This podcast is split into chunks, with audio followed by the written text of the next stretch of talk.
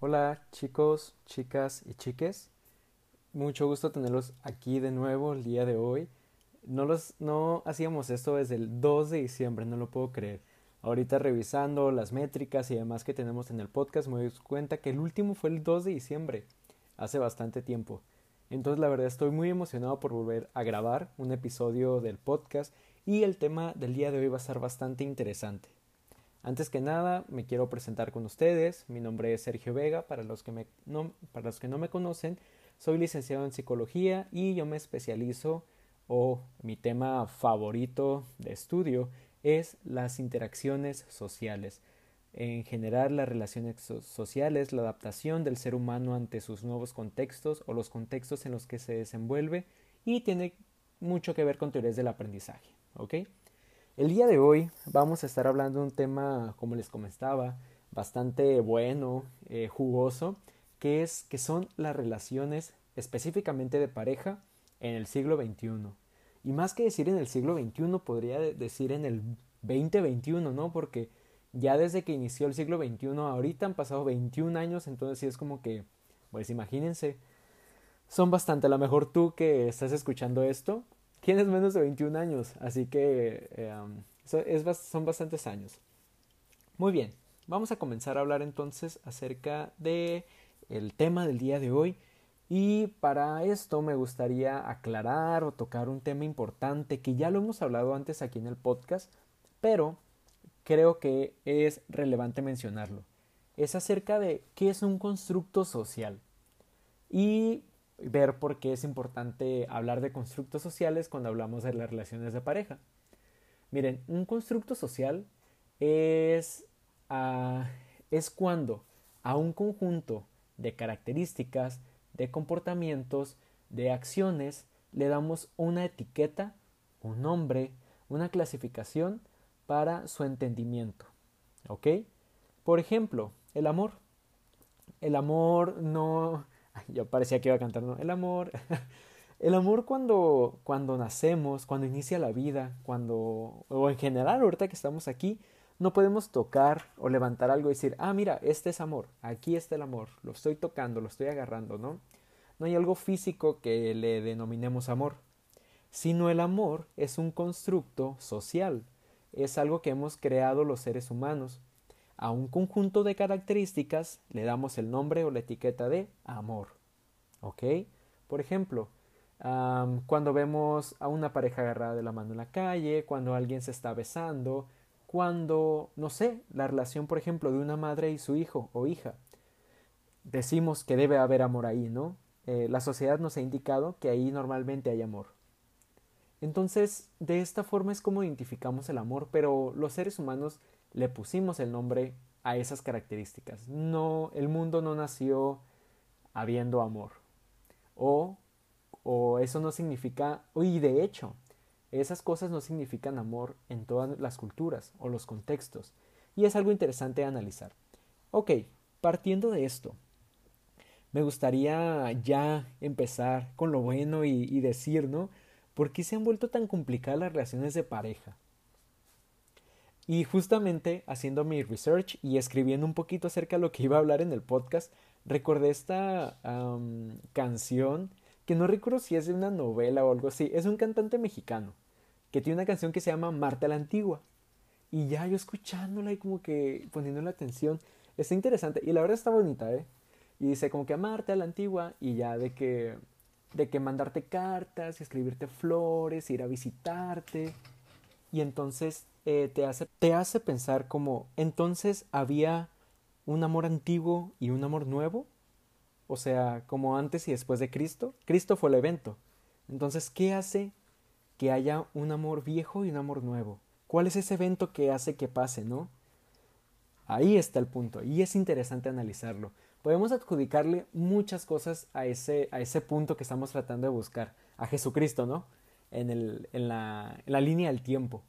Podemos decir la sociedad cambia, claro que la sociedad cambia, los pensamientos de las personas, eh, la forma que se comportan, pero ¿por qué cambian? ¿O qué cambió que llevó a que las relaciones de pareja evolucionaran?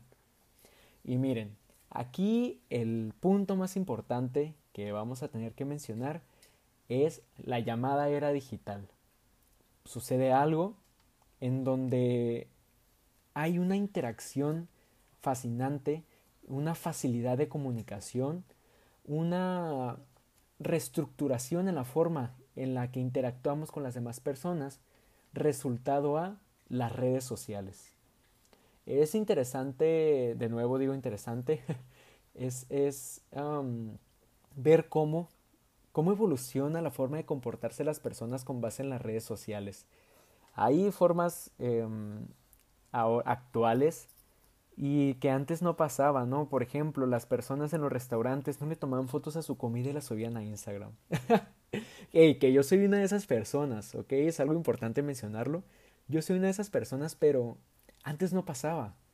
Entonces, eh, esta facilidad que tenemos de tener un smartphone, el cual tiene una cámara digital, tiene una bocina, eh, te reproduce música, toma eh, video, puedes subir una idea a una red social y miles de personas te van a reforzar positivamente compartiéndola o dándole likes o haciéndote relevante en un contexto, ¿no?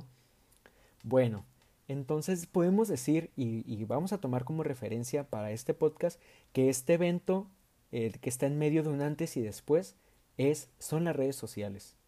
¿Ok? Vamos a partir de ahí. Se modifica el constructo entonces de qué es una relación de pareja o cuáles son las cosas que significan amor. Por ejemplo, ¿cómo coqueteaban sus abuelos? Coqueteaban igual a la antigua, como dice la canción. Su abuelo, porque estamos ahorita en la normativa, ¿no? En lo, en lo que nos esperamos de la sociedad. Su abuelo le mandaba cartas y le llevaba flores a su abuela. Eh, cuando se iban a casar le pidió la mano a sus padres. O sea, como que todo muy conservador y todo muy de antes. ¿Y cómo coquetean ustedes ahora? algo bien curada, ¿no? Que, que, hacemos, por ejemplo, por ahí en Instagram, que yo no lo hago, como que otras personas lo hacen, es mandar fueguitos o contestar con un fueguito en la historia. Y sí, o sea, la verdad es que es algo eh, curada de, mm, interpretar y de evaluar, de pensar por qué lo hacemos y qué significa el fueguito en la historia. ¿Es una forma de coqueteo? ¿Estamos cambiando o qué estamos cambiando con el fueguito? Las flores, la carta o una mirada a lo mejor, como cuando estamos en, en la calle y así. Entonces e, es como una forma también de, de tratar de iniciar una interacción, ¿no? Viéndolo no solamente del lado de, de una relación o una intención que vaya por ahí, sino una relación, por ejemplo, de interacción social, un fueguito. no sé, se me hace bastante interesante eh, viéndolo eh, en ese contexto, pero pasa, y lo hacemos. Creo que todos. A lo mejor si no utilizas el fueguito, utilizas algo más. Yo cuando no me quiero ver tan como tan directo, utilizo el 100 que te da Instagram, como que la opción. o el aplauso, no sé, sabes, como que hay algo, mandas algo que, que da una señal a la otra persona de que quieres o hay una iniciativa de tu parte. Bueno, eh, ustedes deben de utilizar también otro tipo de emojis o otras formas. Ahí luego me lo pasan, me mandan un mensaje por Instagram y me platican por favor de todo lo que les vaya, de las ideas que les vaya surgiendo. Pero lo hacemos de esa forma, ¿no? Imagínense que le preguntamos a, nuestro a nuestra mamá, a nuestro papá o incluso a nuestros abuelos más perdidos. Para ellos, ¿qué significaría un fueguito ahí en, el, en, en una historia de Instagram o en una fotografía que subas? La verdad es que el valor que ellos le pueden dar a ese emoji va a ser bastante distinto al que nosotros le damos. ¿Por qué? Porque nosotros ya pasamos por un historial de reforzamiento o en general nuestro contexto nos indica que un fueguito significa que, que hay algún interés en nuestra parte, ¿no? O que nos gustó la foto o que se mira bien la persona. Y a lo mejor para tu mamá o tu papá, tu abuelo o tu abuela, ese no hay ese previo conocimiento. A lo mejor ellos tenían otra forma que nosotros no ni siquiera nos ubicamos ahorita, ¿no? Ni siquiera yo soy capaz de mencionar algo porque no lo viví y no tengo experiencia en ello. Bueno, por ahí va la cosa. Em, ¿Y ustedes de qué otra forma coquetean actualmente? ¿Utilizan alguna plataforma? a lo mejor Tinder, Bumble, Facebook, Grindr, por allá.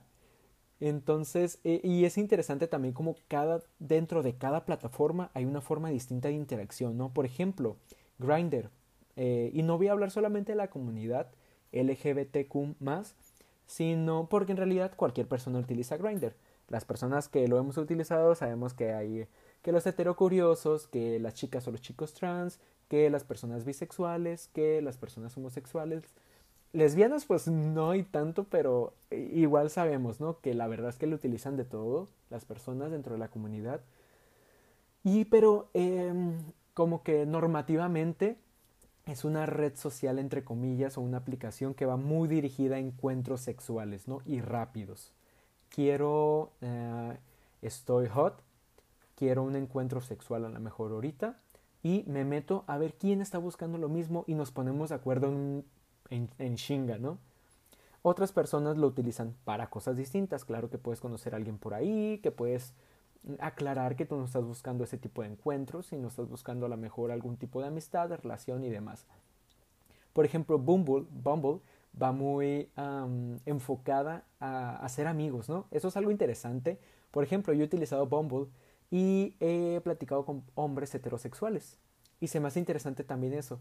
Como buscas adaptar también tus em, la conversación a, a, los intereses de esta otra persona y los tuyos. Es, es, está curada por ahí. Tinder normalmente es un poco más directo en cuanto a busco a lo mejor, como que busco una relación, ¿no?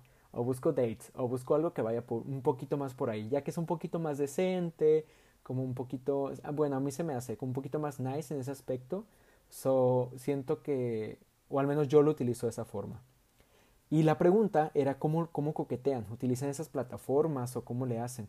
Yo soy bastante malo para coquetear en persona. Muy malo. ¿Por qué? ¿Cuál es la etiología de mi mala forma de coquetear en persona? Que soy una persona muy penosa. Soy bastante vergonzoso. Me da mucha pena hacer ese tipo de interacciones. Y, no, y siempre he sido así, pero por ejemplo, con otro tipo de interacciones yo ya aprendí a hacerlo. Em, soy una persona que le encantan las relaciones sociales, entonces yo puedo llegar con cualquier persona a preguntarle algo, iniciar una interacción o así. Pero cuando se trata de coquetear, me pasa algo bien específico, fíjense. Eh, me da miedo pensar que la persona a la que le quiero coquetear, en este caso un hombre, puede ser heterosexual y vaya a molestarle de alguna forma, ¿sabes? Y no por no nada que tenga que ver por, con homofobia ni nada de esto, ¿no? más bien como incomodarlo de algún aspecto, como que, ah, dude, ah, no, sorry, o sea, no, como que yo no voy por ahí, ¿sabes? Ay, no sé, siento que estaría, como que me choquearía, porque soy mucho de respetar este tipo de cosas. Em, entonces, si tengo como que una intención por ahí, es de que, ah, mejor me lo reservo. eh, pero, por ejemplo, por Instagram, redes sociales, Facebook, lo que sea, para mí es muy fácil, entre comillas, coquetear, ¿no?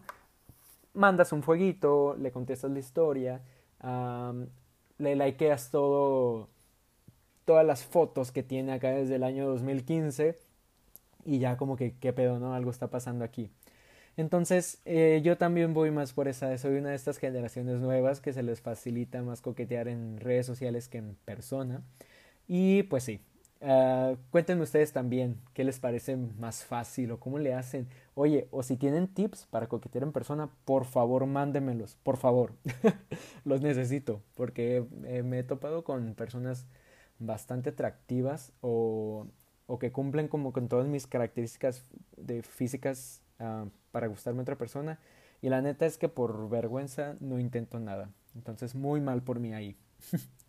Pero en general, miren, con estos ejemplos, eh, por ejemplo, de las redes sociales y demás, nos damos cuenta cómo han cambiado total totalmente la forma en que cortejamos a otra persona. Vamos a ponerle así, ¿no? Para escucharnos medio intelectuales ahí, como que cortejamos con otra persona. Entonces sí, nos damos cuenta que ha cambiado bastante y pues también es algo normal, cambia la sociedad y cambia nuestras conductas y comportamientos. Bueno, esto cuando hablamos de, de, toda la parte de coqueteo y de tratar de conocer una persona y demás, ¿no? Pero ¿qué pasa cuando ya, cuando es una historia de éxito y como consolidamos una relación. O a lo mejor no la consolidamos todavía, pero ya estamos como que en dates, eh, estamos saliendo con otra persona y, y como qué pasa ahora. Interesante también de analizarlo.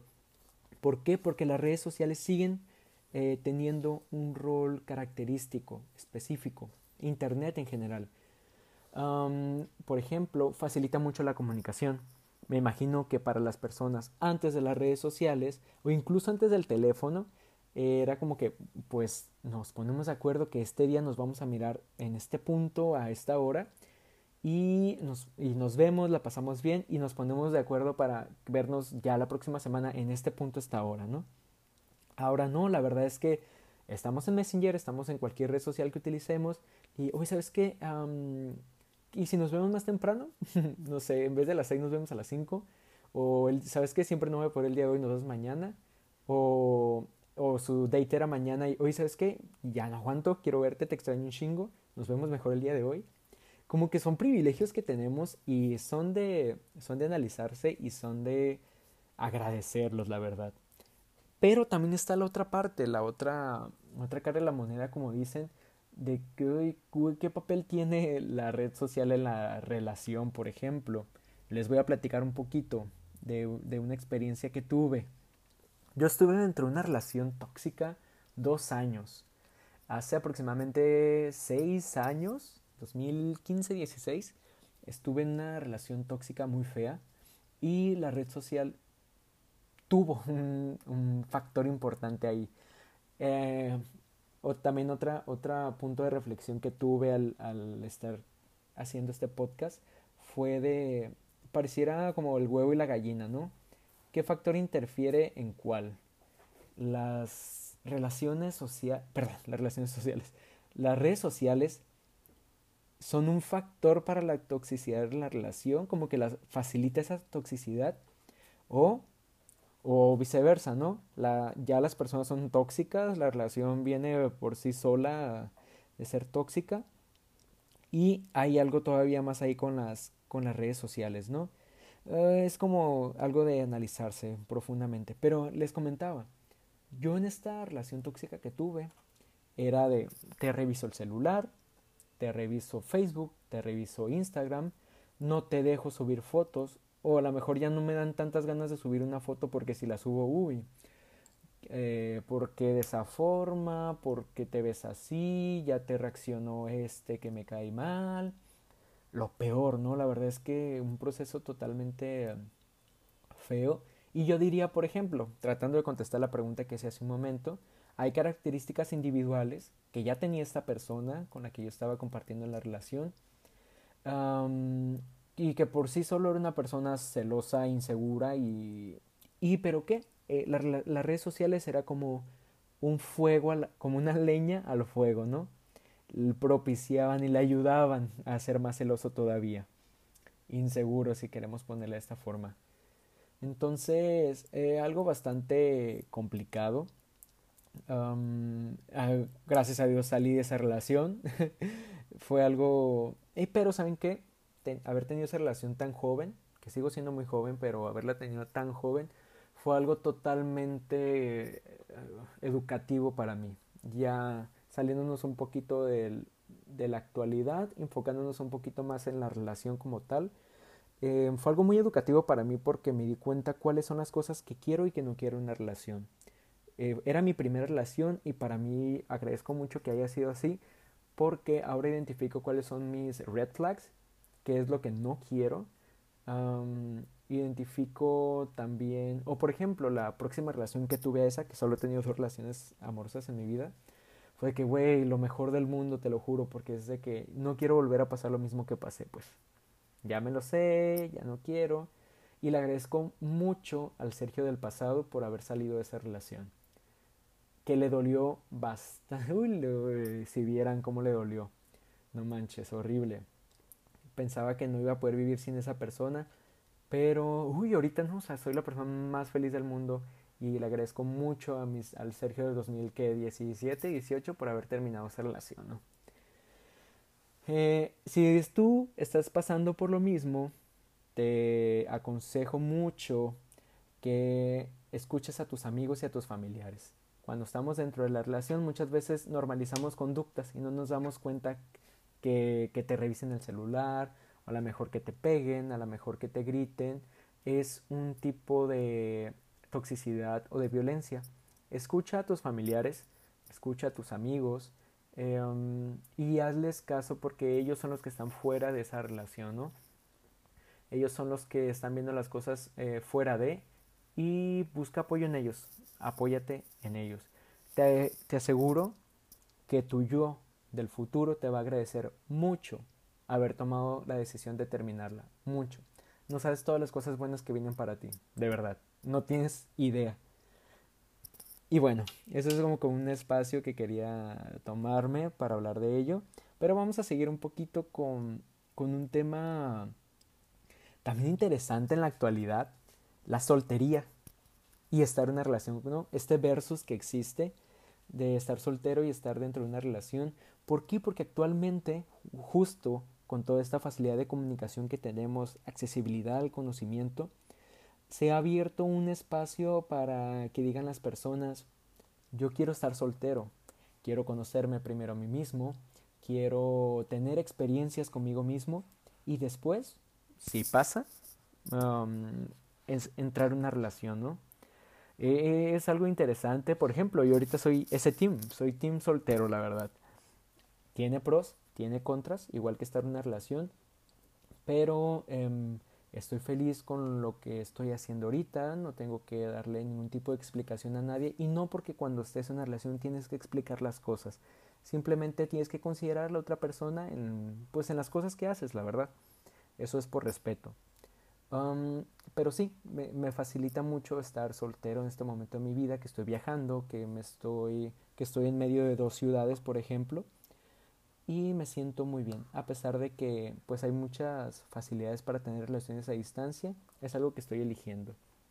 Pero por ejemplo, ¿qué cosas extraño de estar en una relación? Que diría que son sus pros. Em, el apoyo, claro que sí. El saber que tienes una persona que va a abogar por ti, que te está apoyando, que está pendiente de tus cosas, que si se te atora en algo, eh, ya sea eh, no solo económico, ¿no? O sea, en cualquier aspecto te va a poder apoyar. Oye, ¿sabes qué? Ocupo ir el sábado a las 8 de la mañana a recoger unas cosas al centro. Oye, ¿me puedes llevar? Ah, sí, no sé qué. Güey, uff. Ay, qué bonito tener ese apoyo de una persona, ¿no? Güey, las dates para ver películas, Netflix and chill. Uy, no manches, son lo mejor del mundo. Me encanta también. Es algo que extraño mucho estar en una relación. Y no porque no lo puedas hacer no estando en una relación, ¿no? Pero yo soy muy así. muy de querer compartir esas cosas con una persona. Eh, y, se extrañan. Entonces, díganme ustedes, ¿qué team son? ¿Son team soltería? ¿Team relación? ¿Están en una relación ahorita? ¿Están solteros? ¿Y cómo la están pasando? Escríbanmelo en DM por Instagram, por favor, porque quiero leer también todas sus cosas. ¿Y qué más? Oh, ya sé, ya sé qué más quería platicar acerca de justamente estos pros y contras que es estar en una relación, las, las relaciones abiertas que están pasando o que están tomando visibilidad en este momento, que es un tema también muy interesante. Justamente miraba em, la serie Élite, miré la última temporada solamente, la que acaba de salir, y la miré porque estaba de que con mis amigos en un hotel, ellos la pusieron y dije, bueno, me la viento y esta dinámica que existe entre la pareja de chicos y que empieza a introducirse esta, este nuevo personaje que lo actúa Mano Ríos, que uff. y sí, también bastante eh, complicado lo que empiezan a pasar. Ellos están como que no sé si quiero la relación abierta, no sé, como que no lo valoramos realmente, tenemos mala comunicación y dejamos que esta persona entre y cada quien le da por su lado, ¿no? Tal vez es un, es un ejemplo medio, turbulento mm, para ponerlo, pero la verdad es que debe de pasar probablemente. Yo, por ejemplo, soy una persona que elige libremente estar en una relación monógama cuando la tiene. Me gusta estar solamente con una persona porque soy eh, muy así, ¿no? pero respeto totalmente cualquier tipo de expresión en cuanto a, a la sexualidad de las personas y si es estar en una relación eh, abierta, pues es más, yo no tengo nada que opinar ahí. Son acuerdos que, que tiene cada relación. Pero claro que hay pros y contras y claro que estos temas se deben de, de platicar directamente cuando estás en una relación. El, el, abrir una relación pues debe de, o considero yo de seguro, algo que es muy fuerte, ¿no? Tener mucha confianza, tener eh, confianza en ti mismo de lo que eres como persona, de lo que ofreces a, esta, a este otro ser humano y también confiar en tu relación como tal, ¿no? Que a pesar de que entre otra persona, tú vas a, pues siguen siendo los dos y todo va a seguir funcionando de la misma forma.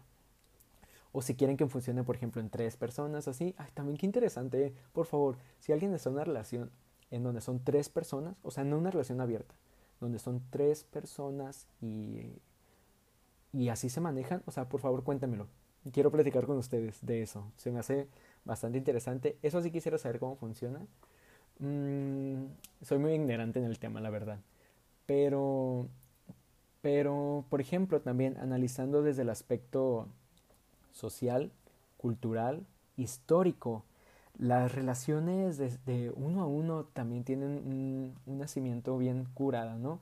Por ejemplo, el matrimonio el matrimonio en, en el entendimiento de tú eres para mí y no puedes eh, irte con nadie más, ni puedes tener sexo con nadie más. Pues la verdad es que es históricamente es un tema muy de quiero esta mujer, em, la forma en que yo voy a decirle a esta mujer que ella no se puede meter con ningún otro hombre es dándole un anillo, es haciendo esta especie de ritual y y pues tú ya no tienes el derecho de estar con ningún otro hombre, ¿no? Yo como hombre sí puedo estar con varias mujeres, puedo darle anillo y puedo hacer el mismo ritual con muchas eh, otras mujeres, pero tú como mujer ya eres solamente para mí y mía.